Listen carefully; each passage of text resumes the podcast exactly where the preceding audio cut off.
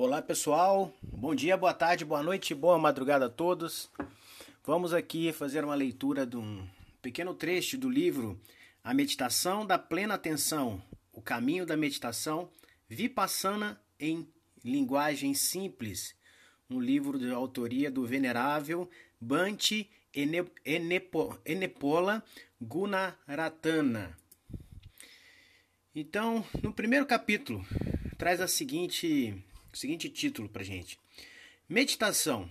Por que se preocupar com isso? A meditação não é fácil. Leva tempo e consome energia. Também exige firmeza, determinação e disciplina. Requer muitas qualidades pessoais que geralmente, geralmente consideramos desagradáveis e que sempre que possível gostamos de evitar. Podemos resumir tudo na palavra iniciativa. Meditação necessita iniciativa. Com certeza é muitíssimo mais fácil sentar e assistir televisão. Portanto, para que se incomodar com isso? Por que perder tanto tempo e energia quando poderia estar se divertindo? Por quê? É simples. Porque você é humano. Exatamente pelo fato de ser humano, você é herdeiro de uma insatisfação que é inerente à vida, algo que simplesmente não vai embora. Você pode suprimi-la de sua consciência por um tempo, pode distrair-se por horas a fio, mas ela sempre volta e geralmente quando você menos espera. De repente, aparentemente de maneira inesperada, você abre os olhos e percebe qual a sua verdadeira situação na vida. Você está ali, e de repente se dá conta de que toda a sua vida está passando. Você também, você mantém uma boa fachada, dá um jeito para que todas as contas no final fechem e você pareça ok exteriormente. Mas aqueles períodos de desespero, aquelas ocasiões em, em tudo em que tudo parece desmoronar ao seu redor, você os guarda para si mesmo. Você está confuso e sabe disso mas isto você esconde maravilhosamente. Entretanto, apesar disso tudo, você, você sabe que existe uma outra maneira de viver, uma maneira melhor de ver o mundo, um modo de tocar a vida plenamente. Às vezes, por acaso, compreende isso subitamente. Arruma um bom emprego, se apaixona, vence o jogo, por um tempo as coisas estão caminhando de forma diferente. A vida, então, ganha mais riqueza e clareza, fazendo com que todos os maus momentos e o tédio desapareçam. Toda a tessitura de sua experiência muda e você diz a si mesmo: Ok, consegui, agora sou feliz. Mas até isso se esvai como fumaça ao vento. Isso permanece apenas como memória. E isso isso e a vaga consciência de que algo está errado. Mas existe um outro mundo de profundidade e sensibilidade acessível na vida, mas você não está vendo. Você se assusta e se sente apartado. Você se sente isolado da doçura da experiência por um tufo de algodão sensório. Realmente, você não está tocando a vida. As coisas não parecem estar indo a contento, e depois até mesmo aquela vaga consciência desaparece e você se vê de volta àquela velha realidade. O mundo parece com aquele mesmo lugar sem sentido, que é, um, que é no mínimo entediante. É uma montanha russa emocional e você despende muito de seu tempo na parte baixa da rampa, desejando estar nas alturas. O que está errado com você? Será você um caso raro? Não, você é apenas humano. Sofre do mesmo mal que infecta todos os seres humanos. Dentro de nós existe um monstro de muitos tentáculos. Tensão crônica, falta de genuína compaixão pelos outros, inclusive pelas pessoas próximas, sentimentos bloqueados e, em, e entorpecimento emocional. São muitos tentáculos, muitos. Ninguém está completamente livre disso. Podemos tentar negar, tentamos suprimir, Construímos em sua volta toda uma cultura que esconde isso. Fingimos que não é conosco e nos distraímos com metas, projetos e status. Mas o monstro nunca vai embora. Existe uma corrente subjacente constante em todos os pensamentos, percepções, uma pequena voz sem palavra por detrás de nossa cabeça que permanece dizendo: Ainda não está bom. Ganhe mais. Faça melhor. Seja melhor. É um monstro, um monstro que se manifesta em toda parte em, de, em formas sutis. Vá a uma festa, escute as risadas, aquela voz de língua afiada que na, que na superfície diz prazer e no fundo medo. Sinta a tensão, sinta a pressão. Ninguém está realmente relaxado. Estão todos fingindo. Vá a um jogo de futebol. Observe os torcedores nas arquibancadas. Observe a raiva descontrolada neles. Perceba a frustração incontida brotando das pessoas que as mascaram à, à guisa de entusiasmo ou espírito esportivo vaias, xingamentos e egoísmo sem limites em nome da lealdade ao time. Bebedeiras e brigas nas arquibancadas. São pessoas tentando desesperadamente aliviar suas tensões interiores. Não estão em paz consigo mesmas. Veja os noticiários da TV, veja as letras das canções populares. Verá sempre o mesmo tema, tema repetido com algumas variações: ciúmes, sofrimento, descontentamento e estresse. A vida parece ser uma luta interminável, um esforço enorme contra coisas estranhas. Qual é a nossa solução para todas essas, essas toda essa insatisfação? Agarramos-nos à síndrome do se. Se, se eu tivesse mais dinheiro, então eu seria feliz. Se pudesse encontrar alguém que me amasse de verdade, se pudesse perder ao menos 10 quilos, se tivesse uma televisão a cores, uma banheira de hidromassagem, cabelo crespo e assim por diante. De onde vem todo esse lixo? E o mais importante, o que podemos fazer a esse respeito? Isso, parece, isso aparece devido às condições da, de nossa própria mente é um padrão profundo de hábitos mentais, sutil e penetrante, um nó górdio que construímos ponto a ponto e que só podemos desenredar da mesma forma, ponto a ponto. Podemos afinar nossa percepção, dragar cada peça separadamente, trazê-la à tona e iluminá-la. Podemos trazer aquilo que está inconsciente para o consciente, sem pressa, uma peça de cada vez. A essência de nossa experiência é mudança. A mudança é incessante. Momento a momento, a vida passa e nunca é a, nunca é a mesma. A essência do universo perceptivo é a perpétua transformação. Um pensamento surge na mente e meio segundo mais tarde desaparece. Aparece outro e também se vai. Um som chega aos ouvidos e depois o silêncio. Abra os olhos e o mundo, e o mundo entrará. Pisque e ele se vai. As pessoas entram em sua vida e logo saem. Amigos se vão, parentes morrem. Suas riquezas aumentam e diminuem. Às vezes, você vence e do mesmo modo frequentemente perde. E a incessante mudança, mudança, mudança.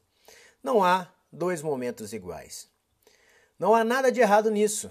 É a natureza do próprio universo. Mas a cultura humana nos ensinou, estranhas respostas para esse infindável fluir. Categorizamos as experiências, tentamos colocar cada percepção, cada mudança mental desse fluxo incessante em três escaninhos diferentes.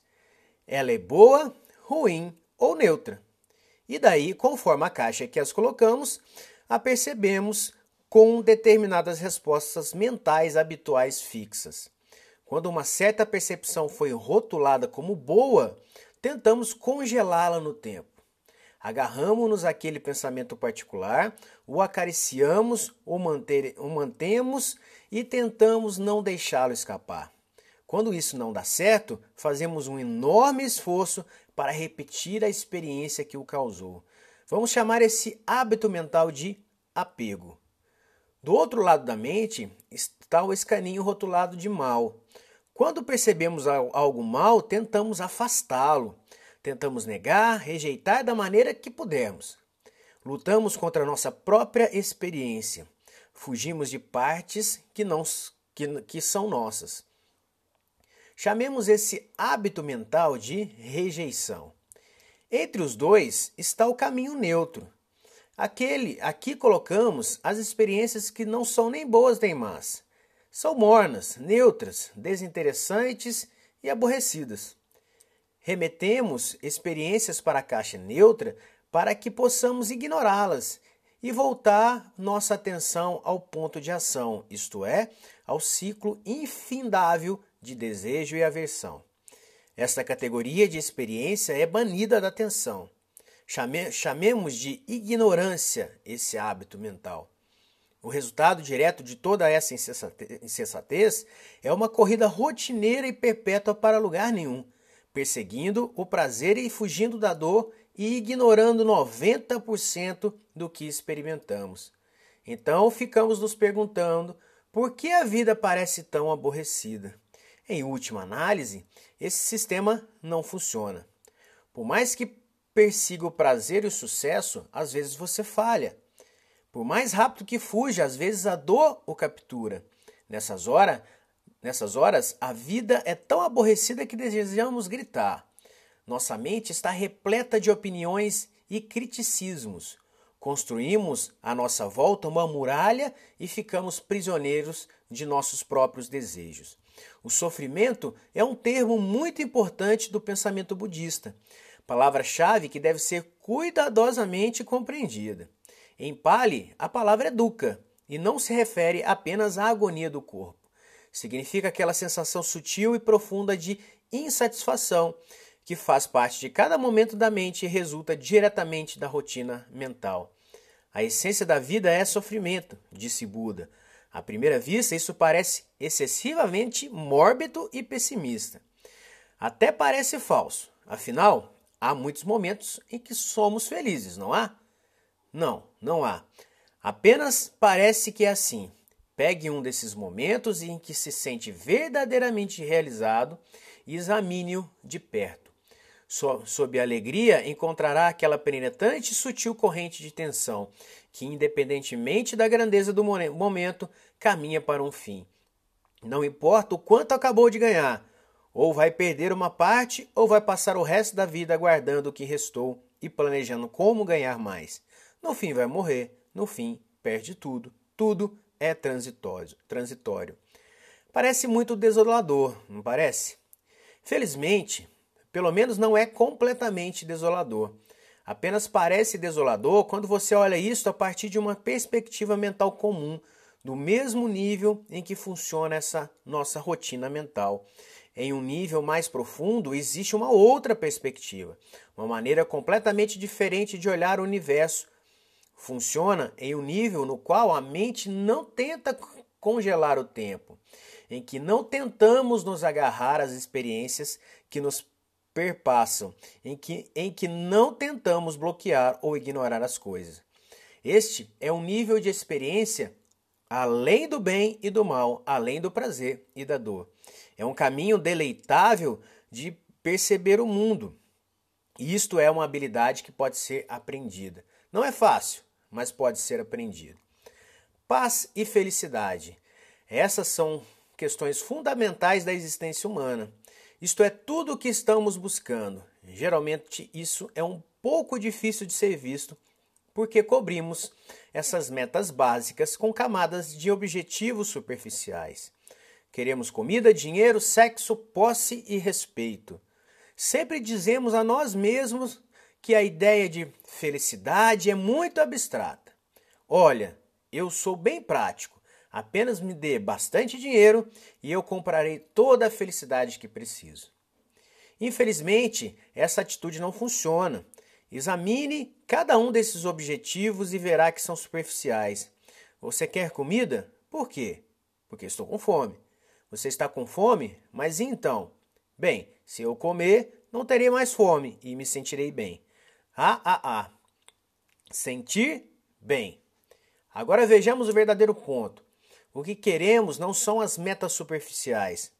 Elas são apenas meios para um fim. O que realmente queremos é aquela sensação de alívio que sobrevém quando o desejo é satisfeito. Alívio, relaxamento e o fim da tensão. Paz, felicidade, não mais desejo.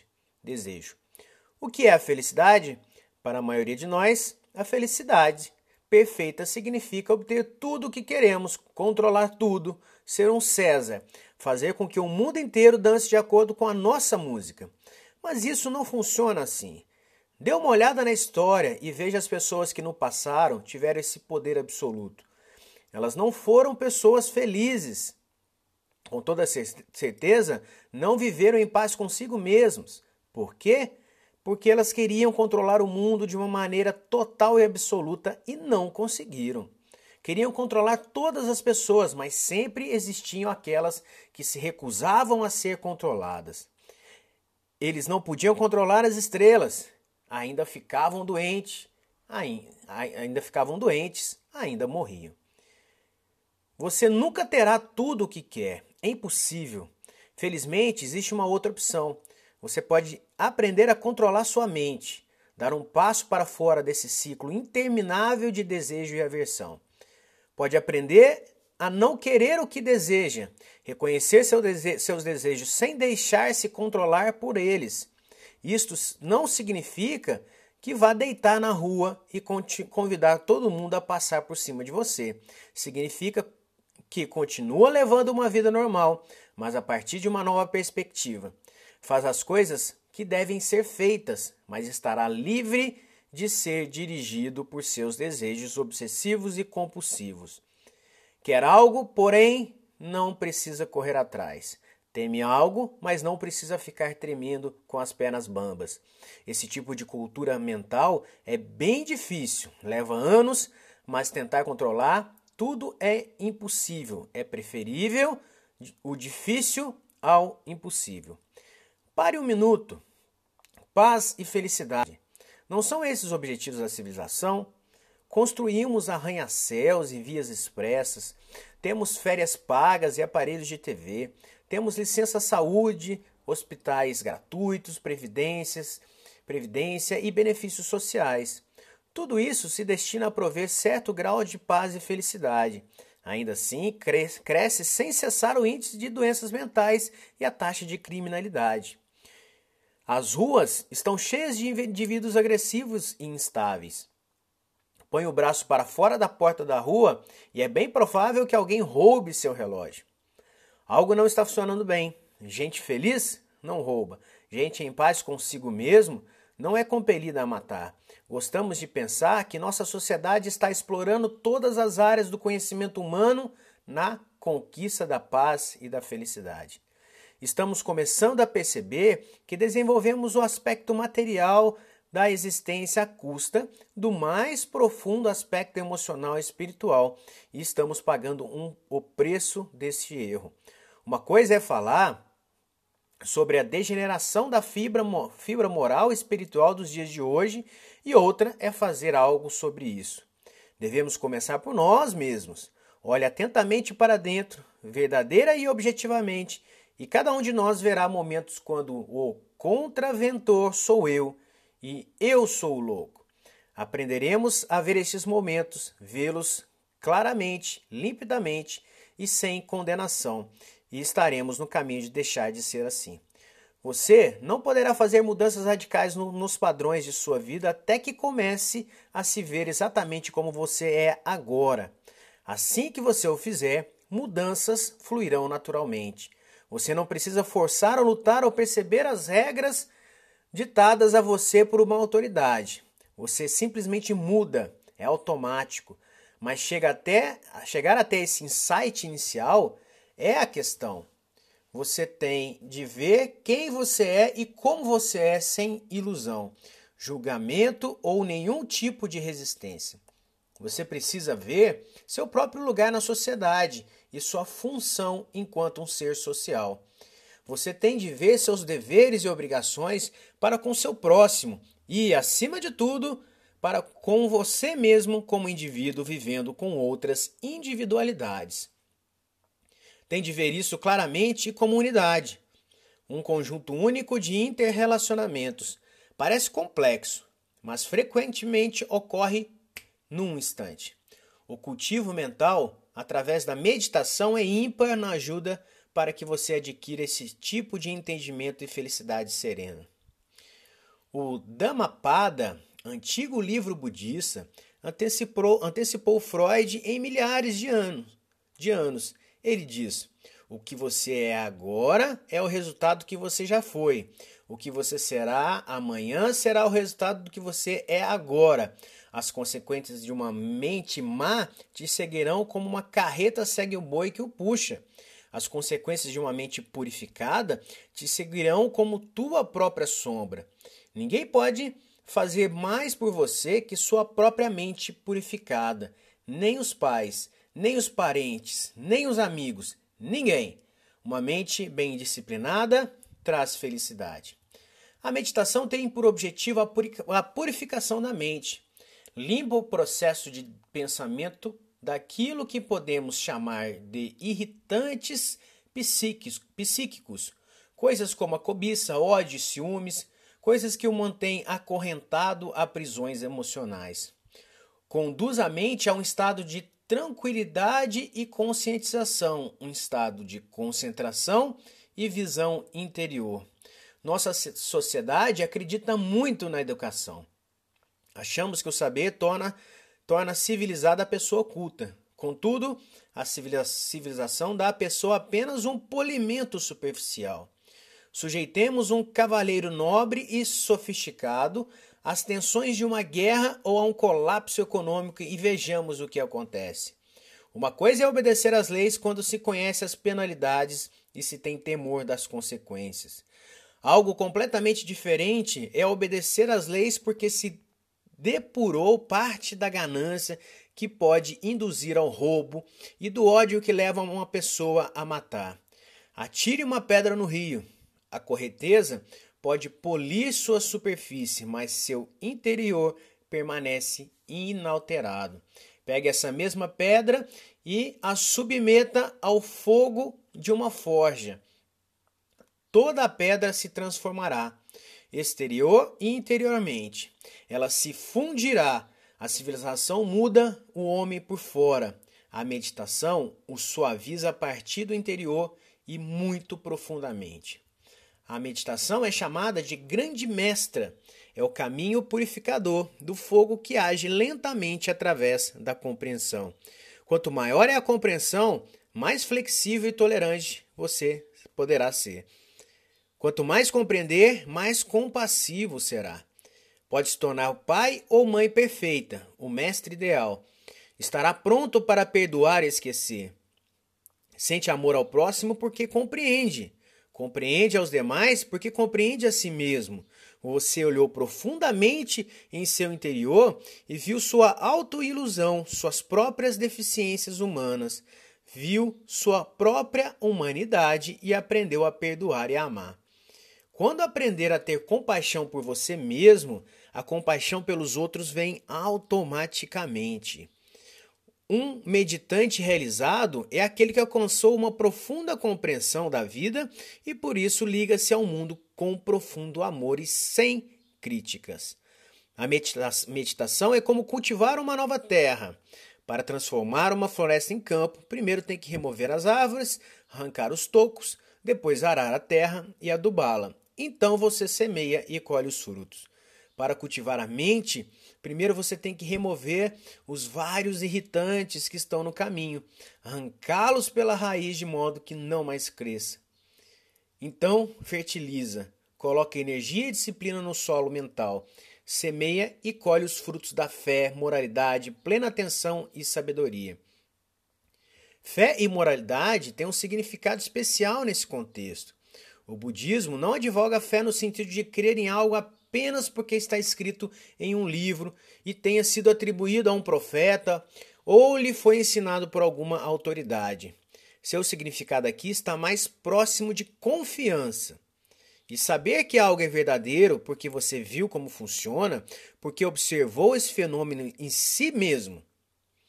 De modo análogo, moralidade não é obediência a rituais, a algo exterior, um código imposto de comportamento. É muito mais um padrão de hábitos saudáveis que se escolhe consciente e voluntariamente e que você se impõe a si mesmo porque o reconhece como superior à sua conduta atual. A finalidade da meditação é a transformação pessoal, o eu, que entra de um lado da meditação não é o mesmo eu que aparece do outro lado. Ao torná-lo profundamente consciente de seus próprios pensamentos, as palavras e atos, ela modifica seu caráter pelo processo de sensibilização. Sua, arrogância evapora e seu antagonismo seca. Sua mente torna-se tranquila e calma, sua vida se torna suave. Portanto, a meditação feita como deve ser prepara a pessoa para os altos e baixos da vida. Ela reduz sua tensão, medo e preocupação. A agitação diminui e a paixão se modera. As coisas começam a se encaixar e sua vida se torna macia, ao invés de ser uma batalha. Tudo isso acontece pela compreensão.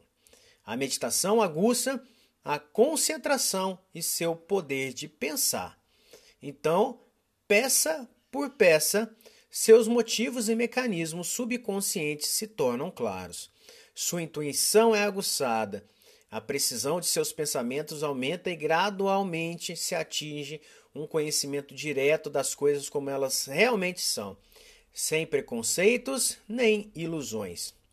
Isto é razão suficiente para se preocupar? Dificilmente. São apenas promessas no papel. Existe apenas um meio para se verificar se a meditação vale a pena: aprender a meditar corretamente e praticar. Veja por você mesmo. Então é isso, pessoal. Paramos aqui nesse trechinho muito legal, né, sobre meditação. E logo mais a gente volta com, com o capítulo 2, que é bem interessante também, onde o autor explana para gente o que não é meditação, para a gente quebrar aí alguns paradigmas. Então, um abraço a todos e até a próxima.